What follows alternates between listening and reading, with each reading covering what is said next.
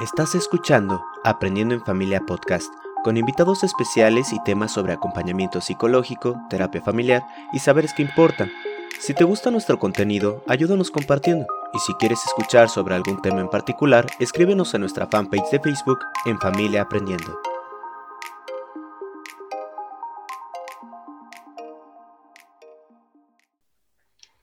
Hola, buenas noches. Un gusto recibirlos a todos en Aprendiendo en Familia. Estamos reunidos aquí para hablar sobre una, un planteamiento que, en estos días les hacíamos a ustedes, que es cómo sanar la relación de pareja después de una infidelidad. Estamos muy contentos, muy contentos. Personalmente me siento muy contenta de, de recibir a Berta en este espacio. Muchas gracias, Berta, por hacernos un huequito en tu agenda para compartir con nosotros toda tu experiencia en este tema. Muchísimas gracias. No, hombre, Norma, gracias a ti por la invitación, con mucho gusto. Gracias, Berta. Bueno, eh, antes que nada, quiero, si me lo permiten, presentarles a ustedes a, a Berta. Berta Alicia Alcocer Orozco es licenciada en Psicología Clínica por la Universidad Anáhuac, maestra en Terapia Familiar por la Universidad de las Américas y doctora en Ciencias de la Familia por el Instituto de Enlaces Educativos. Tiene además especialidad en manejo de eventos traumáticos por el EMDR Institute en Boston. Entrenamiento en método Gottman de terapia de parejas. Es la primera mexicana terapeuta certificada en modelo Gottman del 2017. Es autora de un libro titulado Voces de Colores. ¿Qué nos dicen los dibujos de los niños en edad preescolar sobre la familia? Es además profesora en el Pontificio Instituto Juan Pablo II para las Ciencias del Matrimonio y la Familia, donde fui su alumna, la maestría en Ciencias de la Familia, ahí la conocí. Y además eh, se dedica a la práctica privada en diagnóstico y psicoterapia familiar y de pareja desde 1986. Es casada desde hace 35 años y es madre de dos hijos. Eh, pues además de todas estas eh, credenciales tan importantes en el ámbito este, académico y en el ámbito profesional, pues eh, es un extraordinario ser humano, ¿verdad? Ha sido, sí, es, ha sido compañera, guía en momentos importantes de mi vida y para mí es muy, muy gratificante que estés por aquí y que pues sobre todo podamos hacer llegar un, un, mensaje a quienes nos están escuchando en este momento en este tema tan importante. Así que, pues bienvenida otra vez. Muchas gracias, Berta. Gracias, Norma, gracias. Qué linda presentación. Muchas gracias. No, hombre, al contrario. Mira, quería empezar con, eh, recientemente leí una, una novela de Siri Husbet, siempre cómo ayuda la literatura, ¿verdad? Para todas estas cosas, sí. como para adentrar el tema. Y entonces, eh, cuando estaba pensando cómo empezar la conversación contigo, dije, voy a leer unas líneas de este libro. Fíjense, las primeras cuatro líneas de este libro dicen, poco tiempo después, el libro se llama Un verano sin hombres. Dice, poco tiempo después de que dijera la palabra pausa, me volví loca y tuvieron que ingresarme. No dijo, no quiero volver a verte más, ni se acabó. Pero después de 30 años de matrimonio, solo me bastó escuchar pausa para convertirme en una lunática. Y describe su experiencia de este, esta sensación de ser lunática. Y más adelante expresa, la pausa era francesa, tenía un pelo castaño, tenía un pelo castaño, lacio y muy brillante. La describe físicamente. Era joven, por supuesto, 20 años más joven que yo. Y sospecho que ya tenía tiempo. Eh, de, de, que ya tenía tiempo la pausa, que ya no era tan pausa, ¿no? Bueno, pues, pues así, es este, así, así aparece la infidelidad, este, qué la causa, cómo es que llegamos hasta ese lugar, así, así, Así, así aparece normal. Dice, dice una maestra, que una también compañera mía querida, eh, que fue mi maestra, dice que lo que los psicólogos no habíamos acabado de estudiar o no habíamos ni empezado a estudiar, los artistas, los pintores, los literatos, los artistas, ya lo, ya lo conocían y ya lo habían descrito, ¿no? Y efectivamente así es como llega la infidelidad, en una gran sorpresa. Muy poca gente eh, prevé, bueno, yo no diría que nadie prevé que va a pasar esto, pero muy poca gente cuando le cae el balde de agua fría y se da cuenta que hay una infidelidad, dice, ya me lo esperaba. La mayoría de la gente, la gran mayoría de la gente, es más, yo no he conocido una que sea de esa, ni hombre ni mujer, que pertenezca a, esa, a ese otro lado que pudiera decir, me lo esperaba o me lo merezco porque lo he tratado muy mal o cosas así. No, no, no es así el asunto, ¿no? Eh, en general cae como una gran sorpresa.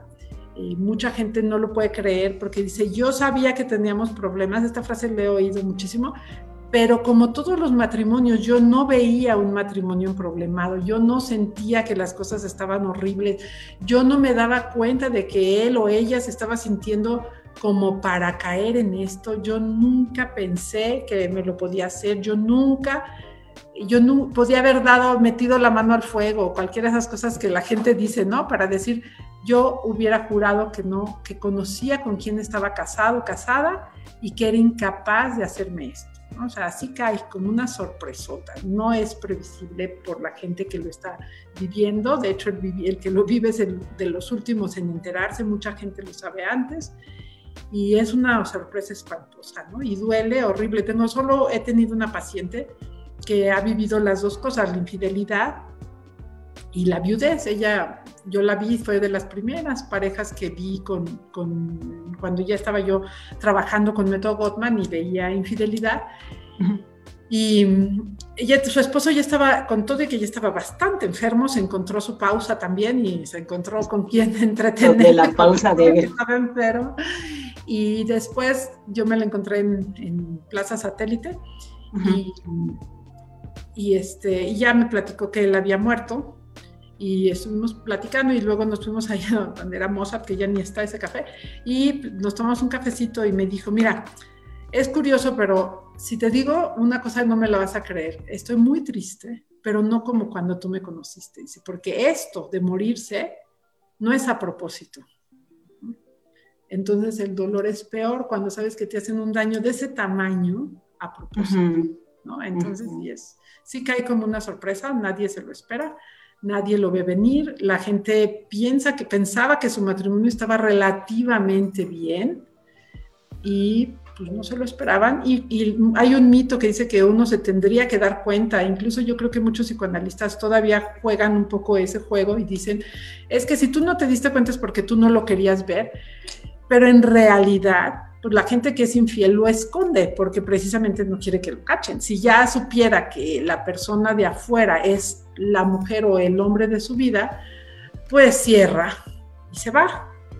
Pero cuando alguien es infiel es porque no quiere soltar a una para tener a la otra o a uno para tener al otro. No quiere soltar, quiere tener a los dos en ese momento, a las dos. Entonces, pues lo esconde, lo disimula, se porta súper bien para que no lo cachen. Entonces, no, no es, no es fácil verlo, no es fácil detectarlo y generalmente duele espantoso. Y sí, la gente se pone loca, ya sea directamente loca, como en el libro dice, para ingresarla al psiquiátrico, o loca de furia o loca de tristeza y hace cosas que nunca se imaginó que haría.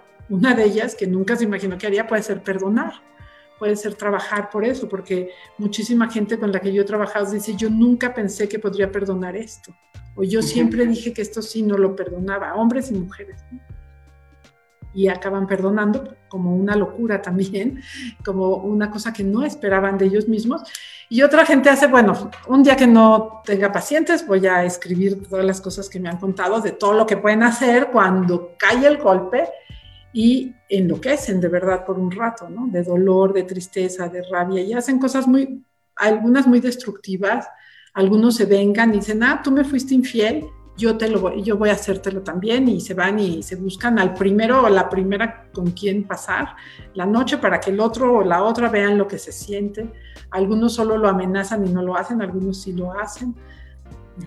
Hay de todo, pero, pero sí es un golpazazo.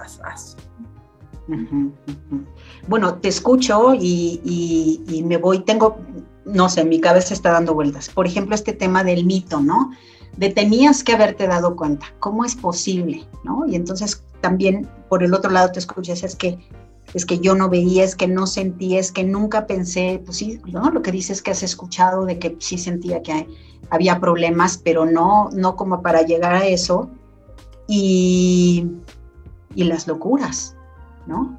O sea, esta autora ya no lo leí, pero dice que su cerebro se convirtió como en unos palomitas que explotaron, explotaron en su cerebro y, estuvo dos semanas ingresada en un hospital, ¿no? Eh, de todo esto que escuché, hay una parte que, que, em, dices que de cómo da sentido a por qué, por qué no se da uno cuenta o por qué las personas en pareja no se dan cuenta. Pues porque lo esconde, bien dices, ¿no? Es decir, es eventualmente cuando mejor se porta. ¿Entendí bien? Muchas personas, sí, hay una ligera diferencia en, los momentos pico, los momentos clave, en donde una persona puede tomar la decisión de sí dar el paso de ser infiel o no, ¿no? O sea, como que normalmente empieza como que eran amigos y así va. Le llaman la infidelidad cordial, ¿no? Sí, la infidelidad de corazón, que este, infidelidad emocional también le dicen, porque eso de cordial le revuelve el estómago a la gente. Bueno, qué cordialidad, ¿verdad? Cordialísimo, ¿no? Pero es de corazón, ¿no? Y, y, entonces este, hay una diferencia en, cuando ya verdaderamente le pasan de esa amistad a dar un el paso que sigue no siempre es eh, acostarse, sino muchas veces es una confidencia, las mentiras, eh, un, tocarse, un besarse, un regalarse algo, un contarle cosas que no sé, una confidencia, en fin, ¿no? Pero cuando dan el paso hombres y mujeres, las mujeres en general aguantan más tiempo antes de darlo y lo dan más hartas, mucho más hartas que lo que lo dan los hombres, ¿no? Entonces, eh, muchas veces lo que, lo que sucede es que eh, ya estaban muy cansadas ellas, ellos están un poco menos cansados, y entonces la, pero, pero los dos, cuando dan este paso, no están seguros de terminar el matrimonio. Las mujeres están un poco más cansadas o mucho más cansadas y entonces si la persona les responde muchas veces, eh, la tercera persona le responde muchas veces sí sueltan la relación eh, original, la relación conyugal. La mayoría de las veces la persona de afuera no va a responder.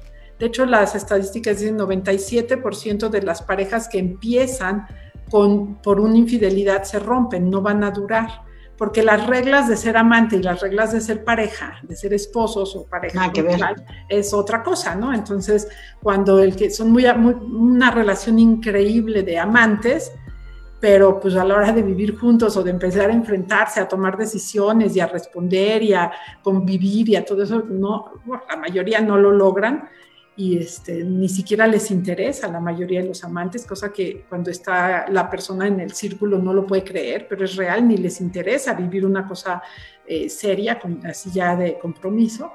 Y entonces eh, muchas veces cuando, cuando pasa esto y se deciden a dar ese paso, no quieren soltar la relación, o sea, en realidad no quieren, quieren complementar la relación, poner a vivir otra experiencia o están en un caos y están partidos en dos. Unos hacen una, en un mundo son unas personas y en el otro mundo son otras personas y ya dejaron hace mucho de tratar de integrar los dos mundos. Y entonces quieren tener las dos. Entonces aquí em, cuando se deciden a dar el paso, no necesariamente se deciden a dejar la relación matrimonial. La mayoría no se decide a dejar la relación matrimonial. La mayoría cuando lo descubren quiere regresar a su relación. No saben cómo, pero a la hora que dicen ya, entonces quieren regresar a la relación conyugal. No, no es verdad que la infidelidad rompe los matrimonios. No es verdad. De hecho, ya tenían cosas y todo y se da esta infidelidad como para decir, mira, aquí, yo les digo a mis alumnos, es como la banderita del golf, ¿no? Que la ponen en el agujero.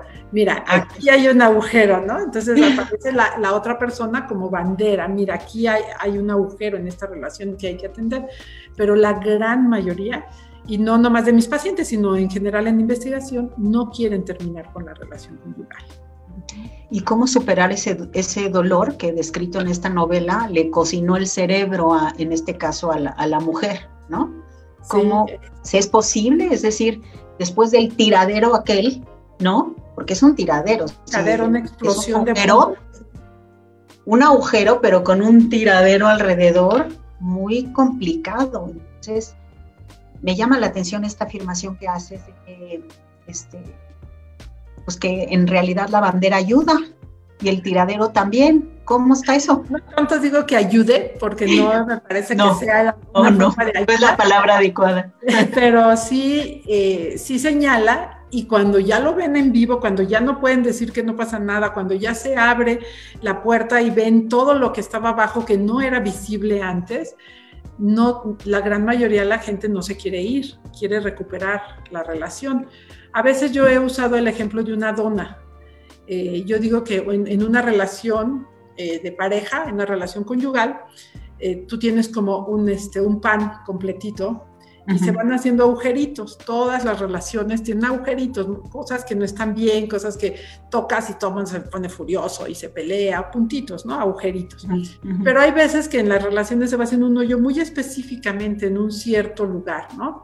Cosas que no se dicen, por ejemplo, es súper común este, este patrón donde se van guardando cosas que nunca se dijeron, usualmente cosas que molestan y que la gente dijo con buena intención las guardó y dice es que para no pelear es que para que no se enoje, es que no le iba a gustar, ¿no? Y entonces no se dicen cosas desde no me gusta ir con tu mamá todos los domingos hasta no me gusta eh, el pollo rostizado que tú cocinas, hasta no me gusta cómo educas a los niños, no me gusta que me grites, no me miles de cosas se guardan ahí.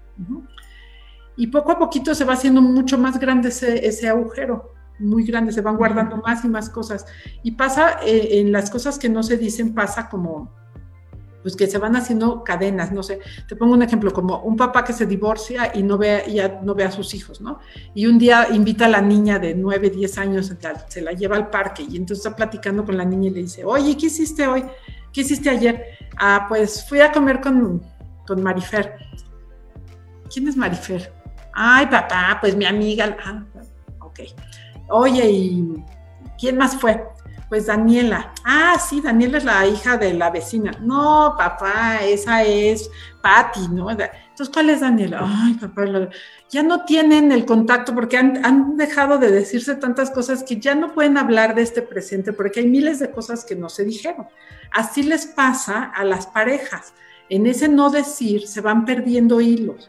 Y cuando la pareja quiere entrar, ya no se, ya hay veces que ni siquiera sabría preguntar porque no tiene los hilos. No le puedes decir, oye, ¿cómo te fue con tal cosa? Porque no se enteró. Oye, ¿y cómo te, ya te sientes mejor en lo que hay en la comida? Porque ni siquiera se enteró que no le gustaba la comida y de, tonterías a cosas grandotas, ¿no? Oye, ya me perdonaste que no estuve contigo cuando te sentiste tan mal en el desempleo, porque ni siquiera sabe, eh, la persona, la pareja puede jurar que estuvo con él o con ella y el otro se siente que no estuvo, ¿no? Entonces se pierde esa comunicación y en ese agujero se queda ya el hueco y la pareja ya no puede entrar. Y de repente pasa por ahí volando un centro de dona, de esos de Krispy Kreme que te venden. Entonces, el centro de dona es perfecto para ese agujero. Pero es perfecto porque tienes toda la dona. Por eso es perfecto. Por eso es perfecto, porque tapa el agujerito, llena el hueco que está dejando la otra relación y no en términos de que me falta algo, como dice la gente, si eres infiel es porque en tu casa no le dabas, no sé qué, no, no, no, es en términos de lo que no compartí, de lo que no hicimos juntos, de las veces de los problemas que se quedaron sin resolver, de lo que no te conté y es un muro entre nosotros dos, ¿no? Entonces, en esos términos, no es términos de que no tenía suficientes relaciones sexuales o no te planchaba tus camisas sin, este, sin arruguitas, no, o sea, en términos de la misma persona que ahora es infiel no dio, no abrió, no puso en la mesa las cosas, ¿no? Entonces, eh, eh, en, eso, en ese agujerito, digamos, que queda ahí, en ese agujero, entra el centro y tapa, llena. Por ejemplo, una persona que siente que su esposa es muy, muy devaluadora, que nunca le reconoce. su centro de dona, pues es alguien que dice, ay, doctor, usted es lo máximo, ay, ingeniero, usted, ay, tan inteligente, Y una persona que siente que su esposo no, una, una mujer que siente que su esposo no le escucha, pues su centro de dona es, no sabes cuántas veces me ha pasado con el maestro de natación de los niños o con ¿de qué hablan? Pues no hablan, pero el, centro de dona le pregunta, ¿Y cómo sigue? Ay, señora, hoy se ve muy triste y al ratito ya están hablando de tú, ay, oye, tienes carita triste, ¿qué te pasó? Ese le escucha y nada más le da escucha. Cuando se va la dona y cuando ella se enfrenta sola, ¿qué hace con el maestro de natación 10 años más joven y que muy guapo, pero que gana 30 pesos la hora de la natación? Pues no puede vivir con él, ni este señor va a vivir con la que le dice, ay, doctor, no, no hay nada si quitas lo de afuera, se queda el puro centro de dona, que bueno, no te llena, ¿no? Eso es lo que sucede muchas veces. Esa es mi metáfora favorita en clase. Oye, es que te escucho y sería también un poco como estas cadenas que se van rompiendo a través de lo que no decimos, porque al no decir, no solamente no hablo de lo que me gusta, sino también de aquello que necesito para estar mejor en la relación, ¿no? Estas maneras tan... Eh, que diría, tan contradictorias de proteger la relación, porque al no decirlo, en realidad de protegerla la estoy desprotegiendo, ¿no? Y, pensaba eso como si fuera la humedad en las casas, ¿no? Que se va metiendo, se va metiendo, y entonces al rato, como dices, ya no hay una recursividad en el diálogo y pues de qué hablamos, ¿no? Y hay un montón de huecos de temas que no se pueden hablar, que no se pueden tocar, todos se van a Claro. Quería aprovechar para quienes nos están viendo, si tienen alguna pregunta, con muchísimo gusto, yo se las, se las hago llegar a, a Berta.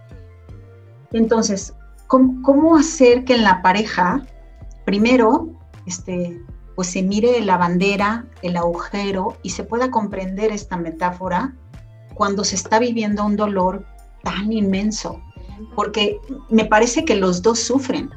No solamente sufre, sufre el que engañó, sino también el engañado, es decir, las dos partes, porque si estamos hablando de que es solo una parte de un complemento o estamos hablando que es él o ella, alguien que se tuvo que dividir en dos, como si se hubiera escindido para poder mantener las dos relaciones, qué duro también, ¿no? De esa parte, el, mirarse de repente y decir, híjole, este, ¿qué estoy haciendo? ¿no? Yo creo que también, ¿qué será? ¿Que también el que engaña piensa que, no está tan mal lo que hace al estar escindido? ¿O qué piensa?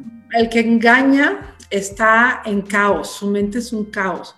Esa decisión, cuando lo cachan, se, la, barrera que define las dos partes se, se quita y entonces se mezclan y se hace un caos. Antes eso lo había mantenido relativamente, relativamente estable. Eh, aquí soy este y aquí soy este. Aquí hablo de esto y aquí hablo de esto. Y entonces se mantenía una barrera que le daba una cierta estructura, como detenerse de algo, ¿no?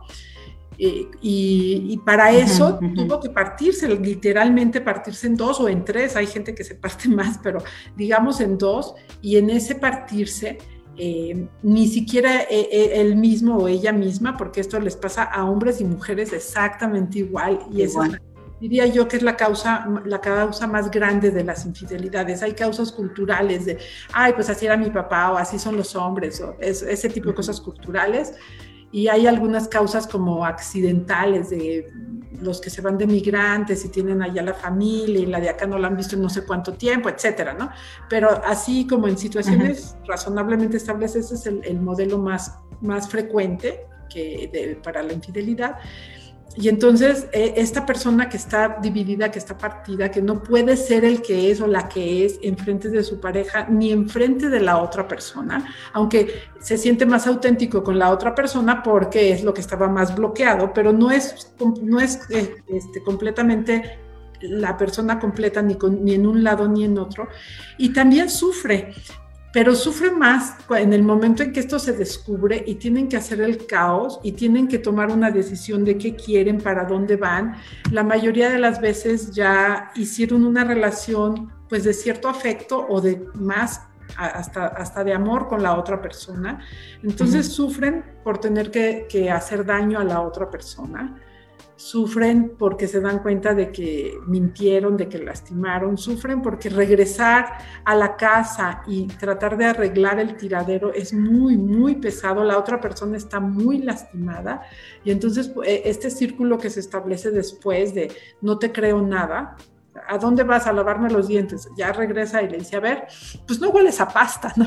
O sea, no le creen ni que se fue a lavar los dientes, no le creen nada. Eso es espantoso para el, para el perseguidor y para el perseguido, hombres y mujeres. O sea, lo he visto pasar igualito en hombres y en mujeres, ¿no? Esa persecución. Y muchas veces las parejas creen que así es como se resuelve. Eh, hablamos, nos pedimos perdón, te perdono, bueno, bye, bye, ya no pensamos en eso, pero se establece ese círculo de desconfianza, de persecución, y es espantoso, espantoso. Entonces también sufren en esa persecución, sufren todos. Y la tercera persona, que es la persona fea y malvada del cuento, pues también sufre. También sufre, porque usualmente es engañado o engañada. Definitivamente se necesita ayuda, ¿no? Es decir, cuando describes este circuito de, de persecución, ¿no? Eh, incluso a lo mejor de esta falta de lo que mencionabas, de la falta de confianza, ¿no? Es decir, sobre qué pilares, porque además en el modelo Gottman uno de los pilares centrales, y esos justo quedan, ¿no? Complicadamente tirados, digamos. Queda destruida. Y entonces, precisamente por eso se detona la persecución, pero ¿cómo salir de ahí? O sea, ¿cómo, cómo hacerlo para, para lograrlo? Es decir, necesariamente es a través de un acompañamiento terapéutico. ¿Cuál ha sido tu experiencia? La verdad es que yo creo que sí. Yo, yo no he leído algún otro modelo que funcione, que no sea terapéutico y de mucho trabajo. Los resultados de las cosas rápidas no suelen durar las investigaciones después de mucho tiempo hablan de un índice de recaídas de infidelidades muy alto si no se trabaja a fondo. Y entonces a mí me gusta el modelo de Gottman para este trabajo porque me parece sumamente lógico, me parece así como él es muy estructurado, muy lógico. Paso uno, paso dos, paso tres, por eso me encanta. Este, así es su modelo para trabajar con la infidelidad. Ellos lo que te sugieren, lo que te piden es que desde el principio, cuando la pareja va a consulta, tú tienes que evaluar, ver cómo están, saber qué nivel de compromiso hay en recuperar la relación y qué nivel de compromiso hay afuera, en la relación de afuera. Si estaba muy enamorado, muy enamorada, si dice, es que yo me quiero quedar, me dice una señora, yo me quiero quedar en la relación por los niños porque yo ya no lo quiero, ¿no? Pues eso no es un compromiso para empezar una terapia. Tienes que ver si están en un nivel en donde hay un compromiso para empezar una terapia y realmente quieren salvar esa relación o, o no, o no están en ese momento. Hay mucha gente, la gente que fue infiel llega muy confundida dices que no sé qué quiero, no quiero perder mi matrimonio, pero no sé qué hacer. Y ella me dice que ya la tengo que dejar o lo tengo que dejar y pues es que yo me siento muy triste y no sé si está bien que me sienta triste. Y hay gente que está en la terapia de reorganización de la pareja y está en duelo porque pues, está sufriendo por el que dejó, por la que dejó. Entonces tienes que evaluar muy bien eso, ¿no? Una vez que se toma la decisión de que sí van a trabajar en pareja, que, están dispuestos a hacerlo. Eh, Gottman pide tres cosas que son fundamentales. Una es que la relación se haya terminado completamente y a satisfacción del engañado. Es decir, que la persona engañada sepa cómo se terminó la relación y que no es nomás de, como me decía un señor que llevaba tres años con su, con su pausa, ¿no? Su pausa era de tres, me encantó la palabra, este, de tres años, ¿no? Y entonces le dice, pero ya, ya termina con ella, no sé qué, y entonces dice el Señor, ya la bloqueé de todos lados, ya no la puedo. Eso no es terminar una relación. Claro. La, relación tiene que estar terminada a satisfacción de la persona engañada, en este caso de la esposa. Y entonces, a ver, ¿tú cómo te sentirías tranquila de que esta relación termine? Oye, pues que le diga que va a trabajar en terapia de pareja por nuestro matrimonio. Ok, eso es lo que él tendría que decir. O sea, la persona de afuera tiene que saber que cambiaron las reglas no que, híjole, me cacharon, dame tres meses para que se le baje, no. eso, claro. puede ser, eso tiene que estar hablado, ¿no? Y ahí mismo, junto con, en esa misma condición, incluye que tú puedes controlar lo que tú haces, no puedes controlar lo que hace la otra persona. Entonces tú puedes llegar y eh, el señor o la señora que engañan puede llegar y decirle al, amante, oye, ya no te voy a ver, voy a trabajar por mi pareja y no sé qué, y el otro llora y sufre y todo. Y dentro de 15 días le habla y le dice, oye, ya lo pensaste bien, ¿no? Eso no lo puedes controlar. Lo que sí puedes controlar es que si la persona te contacta, tú le tienes que decir a tu pareja, me contactó esta. O sea, cualquier contacto por teléfono, por correo, se hizo el aparecido en la escuela de los niños, eso me ha pasado, ¿no? Como saben en qué escuela están los niños, van a la escuela y ahí se ven, ¿no? Bueno, se veían antes de la pandemia. Este, Me buscó en casa de unos amigos, me mandó un teléfono de un mensaje por otro teléfono, etcétera, ¿no? Tienen que decírselo a la pareja, ¿sí? Mira lo que mandó, ¿qué le contestamos? Y, ya son los dos juntos en contra de la relación extramarital. Esa es la primera condición. La segunda condición que no le gusta a muchos terapeutas de otras este, escuelas y que muchas veces me ha pasado que si las personas están en terapia individual, además de la terapia de pareja, los terapeutas individuales brincan y dicen, ¿cómo? Es transparencia 100. Es decir, la persona que engañó tiene que darle toda la transparencia, 100 de transparencia a todo lo que la persona engañada quiera saber, excepto los detalles sexuales, que son terriblemente difíciles de quitar de la cabeza si lo sabes. Hay esas no, pero todo lo demás se le tiene que contestar si pregunta, se le tiene, eso se hace en las sesiones, se les pide mucho que no se hagan las preguntas en, en casa, porque cada respuesta pues te va a doler, ¿no? Cada respuesta puede doler, entonces hay que ir conteniendo. Y también tienen que tener transparencia, porque te digo, la, duda aparece hasta eso que te digo de te lavaste los dientes es real, no te lo estoy inventando, ¿no? O sea, de que lo he oído, aparece en todos lados la, la desconfianza. Entonces, lo que la persona engañada necesite para recuperar un poco de la confianza. Por ejemplo, quiero las claves de tu celular y cuando yo lo quiera ver me lo vas a tener que prestar eh, por ejemplo, quiero que me mandes tu ubicación para saber dónde andas. Cuando me digas que estás en un lado, quiero tu ubicación. Por ejemplo, quiero ver las cuentas de banco para saber cuánto se gasta, en qué se gasta, porque eh, las amantes salen muy caras.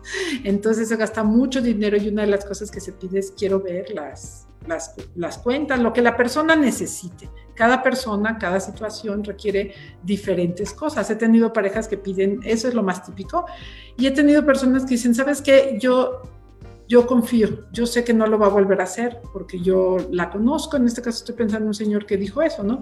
Yo la conozco, yo creo que ya entendió y ya no necesito nada, ya no le quiero pedir nada. Pero la mayoría de la gente sí pide pues datos, quiere saber, y ese eh, tiene que estar dispuesto a cumplir con todos los requerimientos que ponga la otra persona sobre transparencia. Y la tercera condición es que las, las parejas entiendan que la infidelidad es un evento traumático, es decir, de verdad te desbalancea en la vida, traumático en el sentido médico, un evento desorganizador. Si tú tienes un, si tú te caes y te pegas en la cabeza y se te hace un chichón, tienes un golpe en la cabeza. Para que sea un traumatismo cranoencefálico, tienes que tener una inflamación del cerebro que te desorganiza las funciones del cerebro. Si no, no se llama trauma en medicina. En psicología dices, ay, qué trauma, subió un kilo, y pues, está bien que es horrible subir un kilo, pero no te desorganiza la vida, ¿no? Entonces, trauma, eh, evento traumático en el sentido desorganizador de la palabra, ¿no? Y como tal, como evento traumático, deja secuelas. Y una de las secuelas puede ser que haya flashbacks. Es decir, estos recuerdos que no se recuerdan cognitivamente, sino que se reviven, se vuelven a vivir, o sea, se recuerdan con el cuerpo. Sensorialmente, sí si la gente eh, va a caminar, dice, dice un, señor, es que es de la nada, le digo, no, no es de la nada, es que algo le recordó, nada más hay que buscarle, ¿no? Entonces, si oyes la canción, si, bueno, si ves al señor con los mensajes, si el señor andaba súper perfumado, ese perfume, eh, miles de cosas pueden despertar el flashback y cuando lo despiertan, la persona no se siente que está recordando lo que pasó un poco triste. La persona siente que está reviviendo lo que pasó. Entonces muchas veces hace pues cosas muy duras. A veces lloran y gritan, a veces insultan, a veces agreden, a veces se van de la casa, o sea, hacen cosas dura. Y la persona engañada tiene que aprender a hacerse cargo del flashback y a pedir ayuda de una manera que se le pueda ayudar, que es bien difícil. Y la persona que engañó tiene que aprender a dar reaseguramiento cuando hay un flashback. Miles de personas que engañan voltean a, su, a su pareja conyugal, a su pareja original, y le dicen, no te preocupes, a ella ni la quería, a la que quieres a ti. Eso no sirve, eso no, es reaseguramiento. Ya no pienses en eso, eso no es reaseguramiento. Este, tú parece que no puedes cerrar el pasado, si ya me perdono, no, no, yo soy la catedral y ella era una capillita, nada de eso sirve, no funciona. Reaseguramiento quiere decir, yo sé el daño que hizo, que hice, me duele tu dolor, me duele verte sufrir así, quisiera regresar el tiempo, perdóname, aquí estoy junto a ti, no te voy a dejar, nunca lo voy a volver a hacer, ese tipo de cosas, ¿no? Entonces eso tienen que acordarlo los dos, es bien difícil, pero si los dos aceptan trabajar en eso, se puede empezar una terapia, que es larga, pero hay buenos resultados. Eh, Gottman plantea que hay tres niveles en la terapia, tres pisitos, el primero es el más, más, más, más difícil, que es la fase de expiación, es la fase de recuperación de la confianza, de las preguntas, la fase de, las dudas, la fase de estar checando, la fase de, ver que el otro realmente, el que fue infiel, mida el daño que hizo. Porque que se haga cargo. Están escindidos, están en dos mundos, creen que no hicieron daño, creen que no es para tanto. ¿Qué tiene? Si solo la vi tres veces, si solo, o sea, ese es un... Era, por WhatsApp Era una diversión, era una tontería, fue una, no, no, no, no, eso es una bomba, es como atropellar a alguien. Entonces la persona que engañó tiene que ver las dimensiones del daño, reconocerlas y arrepentirse. Y la persona engañada tiene que ver el arrepentimiento, tiene que ver que le duele lo que hizo. ¿Para qué? para que sufra, no. Tiene que ver eso para pensar que tiene una posibilidad de que no se repita. Porque si no lo ve, si juegan ese juego de ya perdónalo y ya no pasó nada, y pues ay, no es para tanto, no seas rencoroso, entonces pues se va a volver a repetir. En cualquier momento reaparece la misma persona o otra diferente, ¿no? Pero es bien común que haya una infidelidad, se hable por encimita, se prometa no sé qué y sea una segunda o una tercera vez con la misma persona, hombres y mujeres, ¿eh? hombres y mujeres, parejitos. Le volvió a hablar a su amigo. Tengo una historia así, ¿no? Era un amigo, era una infidelidad emocional, puro teléfono, pero unas confidencias y unos mensajes y unas cosas que el, marido cacha las, las, eh, los WhatsApp y casi se muere, aunque la mujer jura y, y él le cree que no, se, que no se tocaron nunca, ¿no? Ni se besaron ni nada, pero los mensajes eran tremendos. Pero había intimidad relacional. fuertísima. Y entonces ella le promete y todo, y entonces eh, él le dice, ok, ya te perdono, pero ya nunca lo vuelvas a hacer. No, y no lo volvieron a hablar. Hombre, tres meses después, pues ella se siente mal, se vuelven a pelear y le vuelve a hablar al amigo para consolarse. Y así tengo muchos casos. Así.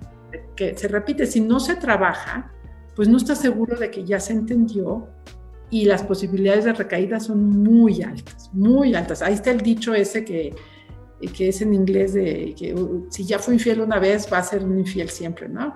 Entonces, ese dicho es, un, es de, hay en muchos países, ¿no? Ese, ese tipo de dichos, porque es bien común que si ya encontraste que vas a ir afuera a buscar cosas, pues lo sigas buscando. Es el patrón, ¿no? Es tu patrón y en cambio, si se trabaja y si ves lo que cuesta emocionalmente, el daño que haces, cómo, cómo afecta a uno, afecta a, a, un lado, a otro lado y a ti, de veras, entonces ya no, ya no se repite. Tienes mejores posibilidades de que no se repita, ¿no? Esa primera fase es la más larga, la más dolorosa, es como un tope, no todas las parejas logran pasar esa fase.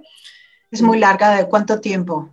Digo, tu experiencia. Meses cuatro, cinco, seis meses, a veces más, pero sí son varios meses nada más en esa fase. Sí, toda la parte de dar explicaciones, reconocerlo y dar explicaciones, ¿no? Dime la verdad, ese día que estabas, que me dijiste que te sentías muy mal y que te saliste, le dice una señora a su, a su esposo, dime la verdad, el día que dijiste que ibas a arreglar una cosa en la planta y que ni los lentes llevabas, o sea, que no fuiste a trabajar, este, ¿la viste? Sí, sí, la vi ¿A dónde fueron? A tal lado. ¿Por qué fue tan importante? Pues porque se sentía mal. Hay que contarlo. Sí, hay miles de preguntas. Tengo un, señor que le preguntaba a ella, necesito saber quién dio el primer paso. O sea, eran amigos y quién dio el primer paso para, para que pasara a ser algo ¿no? Para que pasara. Y entonces ella le dice, yo, y él casi se para y va, pues sí, cada respuesta duele, pero por eso les dices, piensa muy bien lo que quieres preguntar, pero sabiendo que le están diciendo la verdad, puede... y ellos los acabo de dar de alta, los acabo de dar de alta. Ese muchacho que es muy jovencito, es una niña muy chiquita, que, este, que le dijo, eh, que, le, que le hizo esa pregunta, ¿no? Que se puso súper mal cuando yo que ella dio el primer paso. Una pregunta que siempre hacen es ¿por qué? ¿Qué estabas pensando? Yo digo que voy a, un día de estos, dar más, y estoy investigando y estamos así haciendo, queriendo hacer la investigación clara sobre la mente del que engaña. Y no sé qué voy a poner, pero sí sé cómo se va a llamar. Y se va a llamar, es que no pensé, porque esa es la pregunta típica y esa es la respuesta. Respuesta. Pero ¿en qué pensabas? O sea, ¿qué pensabas que no te iba a cachar? Y dice, no pensé, es que no pensé, es que no pensé y es que no pensé. Y realmente a veces esa pregunta se queda sin respuesta. ¿Pero por qué? No sé, no pensé, no pensé. Pero es una típica pregunta que hace la gente, ¿por qué?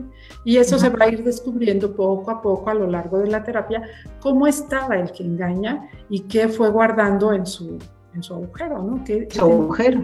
¿Cómo se fue haciendo esto? esto viene. Y ahí empieza un poco la corresponsabilidad. Ya en la segunda fase, ¿qué es esta segunda fase, verdad? La segunda fase se llama de attunement, es de sincronía, y es que se vuelvan, pues, se vuelvan a encontrar como los novios, ¿no? Que se encuentran y te quedas platicando en el coche. Yo me acuerdo que me quedaba con mi, con mi marido cuando era mi novio en el coche, ¿no? Y mis papás en la casa, ya métanse, ¿no?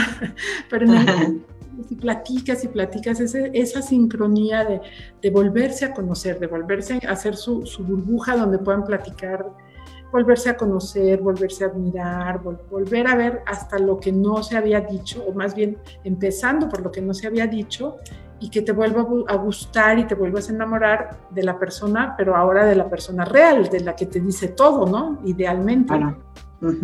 Y que la persona que engañó se vuelve a enamorar de la persona a la que estaba disque cuidando y, que la vea ahora sí como alguien que puede recibir todo lo que, lo que no es, ¿no? Esa es la segunda fase, esa es mucho más bonita, es una fase, ya, ya, si pasas la primera, ya las otras son muy buenas, ¿no? Muy bonitas. Ahí se aprende a resolver conflicto. Usualmente te encuentras con, con, en la infidelidad con una gran dificultad para manejar el conflicto, con una evasión así rapidísima. Amurallamiento literal. No, no la evasión Gottman de amurallamiento, sino la evasión psicológica de evasión de conflicto, ¿no? No quiero, bueno, sí. O sea, el, bueno sí es lo típico, ¿no? Es que por favor, es que yo sí quiero ir, es que yo sí lo quiero comprar, es que a mí sí me gusta este cuadro, es que, bueno, sí. Pero ese, bueno, sí es, en el fondo es un no. Y dicen bueno sí para no pelear y, tienen que aprender a que no diga, ellos tienen que aprender a decir bueno a decir no y no bueno sí. Pero la otra parte, la que estaba acostumbrada al bueno sí, uy, al principio que le dicen los no, pues se pone mal, ¿no? Pero ¿por qué no? Tienen que aprender, ¿no? A eso. Eh, eh, lo difícil. Pero sobre bases reales, ¿no? Ambos. Es, esa es la parte difícil de la etapa 2, la resolución del conflicto, porque el encuentro es muy bonito, muy bonito, y eso sostiene, y la gente se queda porque, porque eso la sostiene. Y, este, y la tercera. La tercera fase se llama de apego y es la fase en la que se vuelve a convertir eh, tu pareja en tu base de apego, ¿no? Como ahora con la teoría del apego se plantea que tu pareja tiene que ser tu base de segura, ¿no? Quien te vuelve a llenar después de que te sientes mal, cuando tienes un mal día, quien, donde recargas fuerzas, pero también quien te da eh, piso para salir y, crecer y explorar y, cumplir tus sueños y todo, ¿no? Convertir a tu pareja no nada más en alguien que quieres, sino en alguien que, es tu base de apego y ser una base segura para una pareja es la meta de, la tercera fase. Como que este tipo de cosas como tal, es decir, ¿por qué, ¿por qué generar un proceso como este que te lleve a generar una, una base segura de apego solo a partir del dolor de la infidelidad, ¿no? Como que debería de ser parte de lo prematrimonial o de la prevención o de, la preparación al matrimonio o de las propias terapias de pareja, ¿no? Es decir, ¿por qué a partir del dolor es que tienes que estar roto? Claro.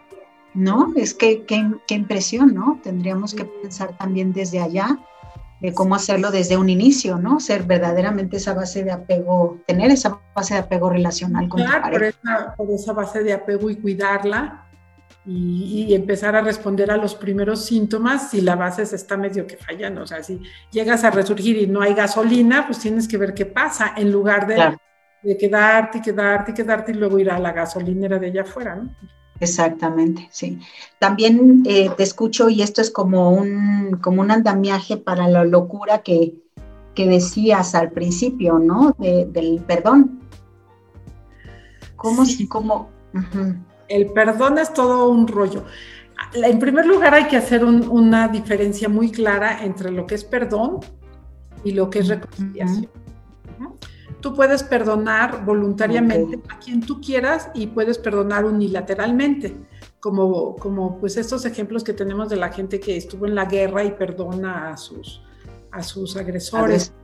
Nelson Mandela, ¿no? Que, perdona a, los captores y incluso hay una, no sé si sea cierto o no, la verdad es que no tengo la, capacidad de decir si es cierto, pero me llegó una historia, ¿no? De Nelson Mandela que dice que se encontró en un restaurante a uno de los que fueron sus guardianes, lo invita a sentarse con él y su guardaespaldas que está con él le dice, estaba enfermo ese, ese hombre, que tiene algo porque estaba temblando y estaba muy mal, ¿no? Y casi no comió, dice, no, no estaba enfermo, pero fue uno de los guardias en la prisión donde yo viví y me hizo cosas terribles, ¿no? Entonces, este, bueno, Nelson Mandela, para no desviarnos, puede decir, yo perdono a mis, a mis guardianes y ya, y los guardianes ni siquiera le tienen que ir a pedir permiso, digo, perdón, no le tienen que decir, ay, este Nelson, digo, perdóneme, señor Mandela, por favor, estoy muy arrepentido, no, él puede decir, yo suelto ese rencor y perdono, pero eso es un paso Nelson Mandela no va a vivir con los, con los guardianes de la cárcel en su casa todos los días. Claro. Va a mantener una relación, ya no digamos de matrimonio, de amistad ni de nada con esos guardianes, ¿no? Entonces, perdonarse, soltar el rencor, renunciar a la venganza. Perdonar es voluntario, es un regalo que le das al otro, pero también es un regalo que te das a ti. Eh, pero eso es un primer paso, eso sí se puede hacer rápido, ok, te perdono, no, no, me voy a vengar, no me voy a buscar otro, no voy a irme yo, ah, tú me engañaste con una, pues yo te voy a engañar con dos para que veas lo que se siente, no voy a hacer nada de eso, no les voy a contar a los niños toda la historia nada más para que a ti te vaya mal, o sea, voy a renunciar a esa venganza y voy a darte y a darme ese regalo para no vivir en el rencor eterno. Pero eso es solo una parte.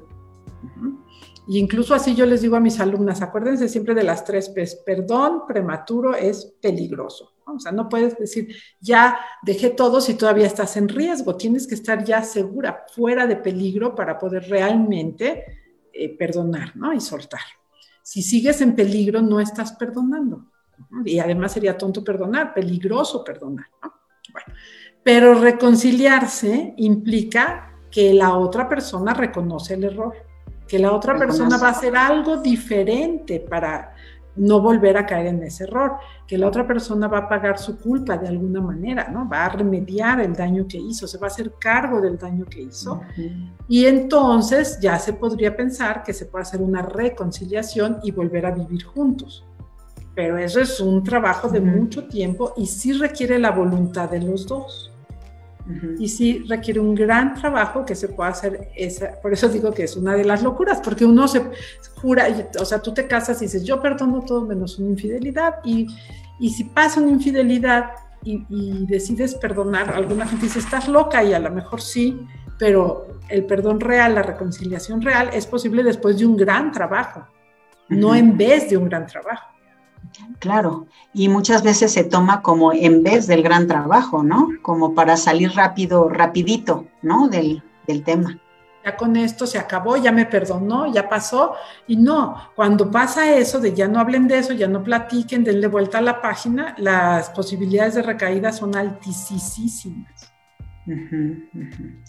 Bueno, pues estamos viendo, estamos ya este, sobre, sobre el tiempo, Berta. Em, lo importante aquí, si, si estoy eh, captando todo tu mensaje, es que eh, sí se puede superar y reparar la, relación de pareja a propósito de la infidelidad si se mira como, como un espacio de posibilidades para convertir de una vez por todas sobre bases realistas esta relación como una de base segura. Creo que es un mensaje muy poderoso y que incluso nos podría, nos debería de hacer pensar a, todos quienes estamos en una relación de pareja, sobre todo en un matrimonio de largo tiempo, como mirar, ¿no? Que tanto nuestra relación de pareja realmente es una base segura en donde ambos encontramos lo que necesitamos, ¿no? O preguntarnos, con la metáfora que tú nos planteas, este, cómo andan estos agujeritos y todos esos temas de los que no estamos hablando, que aunque este, a lo mejor eso sí baja un poco la probabilidad de que te agarre de sopetón, ¿no? La pausa, ¿no? Que aparezca la, que aparezca la pausa. Eh, finalmente, Berta, ¿alguna recomendación, un algo, algún consejo, alguna sugerencia que tú quisieras hacernos de este tema en particular? ¿Cuál sería? Bueno, hay muchas cosas que a mí me gustaría que las parejas que están viviendo esto supieran de entrada, ¿no? Una de las cosas que yo quisiera que la gente de veras reflexionara es que la infidelidad, aunque sea solamente, entre comillas, emocional y nunca se hayan ni siquiera tocado la mano, pero si ya le puso mensajes, tenía una, pareja que ella tenía su, su, amigo, era italiano, y entonces pues no vivía aquí, no lo veía, ¿no? lo había conocido aquí, pero la relación se dio después, entonces nunca lo había, dice, pero si no lo veo, pero en el mensaje, en un mensaje que él le, le pone, ¿cómo quisiera que mis niñas tuvieran tus ojos? Tú te imaginas lo que es leer eso, aunque no lo haya tocado, ni besado, ni nada de eso, ¿no? Entonces, es muy importante, muy, muy, muy, muy importante que las, que las parejas, que las personas entiendan que la infidelidad es terriblemente dolorosa, ¿no? Que no es algo que se cura fácil, que no es algo que, ay, ya, ya, ya, ya, no pensemos, y que entonces a partir de ahí, pues no se use eso para consolar al que fue engañado no te preocupes, si a ella ni la quiero, no te preocupes, no es nada. No, no, o sea, decir no es nada es como no ver, ¿no? Es no ver el dolor del otro. Entonces, bueno, esa es una parte. Otra cosa, pues es que hay esperanza y que hay que pedirle ayuda pronto. Este círculo de persecución, de no te creo ni, te digo, ni te lavaste los dientes, donde hay una 500 mensajes, si tú dijiste que llegas a las 4 y son las 4 y cuarto y ya tienes 20 mensajes en el celular, ese círculo de persecución y perseguido, sobre todo cuando la persona ahora sí se está, digamos que portando bien, es destructivo, destructivo. Claro. Más rencor que la misma infidelidad a veces. No deberían de vivir mucho tiempo con ese círculo, sino pedir la ayuda rápido. Hay, hay terapias, hay opciones, entonces no vivir ese círculo por mucho tiempo. Acordarse de lo que son los, los flashbacks y pues sí, por supuesto, la prevención, yo diría, el consejo de prevención es no protejas a tu pareja de ti mismo en cuanto a que no quieres que sepa. Si hay algo en que tú sabes que a tu pareja no le va a gustar, o no lo haces, o lo haces y se lo dices. Pero no, es decir, no le voy a decir que voy a ir a patinar porque no le gusta que patine, pues es una tontería, porque ni le estás protegiendo, ni le estás cuidando, ni le estás cumpliendo, solamente estás empezando a hacer tu agujero secreto, ¿no? Entonces, cuidado con lo que no se dice, cuidado con las cosas que sientes que no puedes compartir con tu pareja. Hay que sentarse y decir, no sé por qué esto me está costando tanto trabajo, pero sí te quiero contar A o B o C, ¿no? Y si no puedes, hay que buscar ayuda antes de que se haga demasiado grande. Digo, eso sería lo, lo ideal, ¿no? Eso sería lo ideal. Sería lo ideal. Y hay que hablarlo, hay que hablar de esto, hay que hablar en las clases, hay que hablar en los prematrimoniales, hay que hablarlo. Hay mucha gente que... Claro. ¿Por qué nadie me dijo esto antes? ¿Por qué nadie me ayudó a ver estas cosas? Porque ni siquiera se imaginan, en la cultura es bien divertido ser infieles. bien divertido. En las películas... sí, desde el patriarcado está hasta permitido, ¿no? En el caso de los hombres. Fíjate que siempre pienso cuando, bueno, creo que has hecho una, una lista de sugerencias valiosísima. Yo me quedaba pensando, ¿no? Cuando hay una infidelidad, no es necesario que tu pareja lo sepa, lo sabes tú, el que está engañando. Y eso me parece que es asumir la responsabilidad de tus actos primero contigo mismo.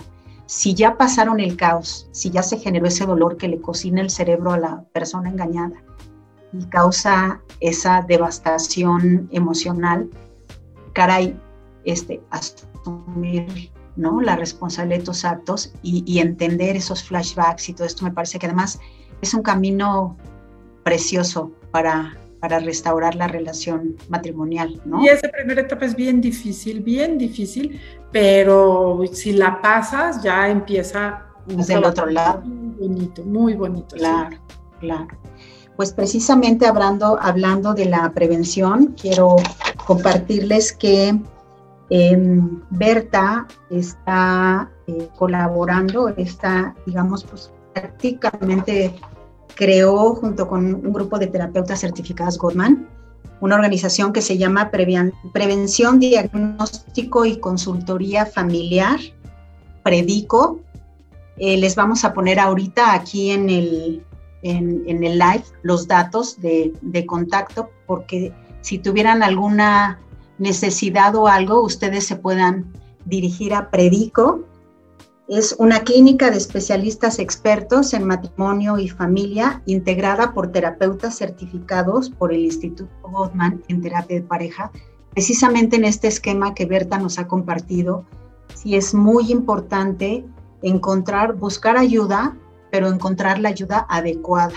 También me gustaría eh, comentarlo. Creo que eso es eh, fundamental.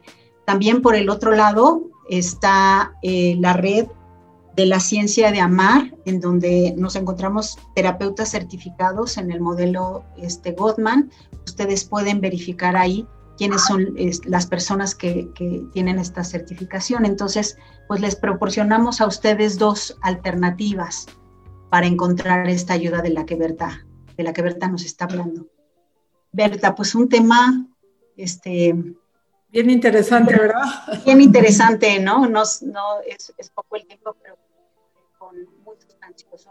Agradecerte que estés por aquí y que nos hayas permitido conocer pues todo este abordaje que se tiene eh, muchísimo esperanza para las parejas que están en esta situación. Muchísimas gracias, Berta. Hombre, no tienes por qué. Muchas gracias. Un gusto platicar contigo, saludarte. Gracias por la invitación y ojalá gracias. que les sea útil, que les sirva. Muchísimas gracias, Berta. Seguro que así fue, seguro. Tienes muchos saludos por acá. Te mando saludar Marcela Román, compañera alumna también, te manda saludar. Y este, bueno, pues las personas ajá, que están viendo aquí también, muy agradecidas por, por haber tenido esta charla y pues agradecerles a todos que nos hayan acompañado. Eh, como, como les he dicho siempre, pues aquí entre todos aprendiendo en familia, juntos. Creo que este es un tema central para la vida en familia, ¿no? No solamente eh, la vida en pareja, sino estos temas de la infidelidad, pues también afectan a la familia en su conjunto, ¿no? Es un, es un tema importante porque la base segura de los niños pues somos los padres. Es una cadena, es una cadena y el caos aunque de diferente intensidad, se comparte en todos los miembros de la familia. Entonces, bueno, nuevamente, cuídate mucho y estamos en contacto. Claro que sí, Norma. Muchas gracias igualmente. Hasta luego.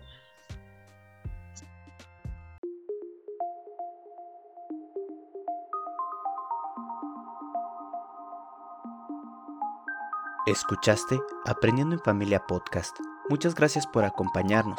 Te esperamos la siguiente semana con más temas de interés e invitados muy especiales. Si te gustó, ayúdanos compartiendo el contenido. Te esperamos.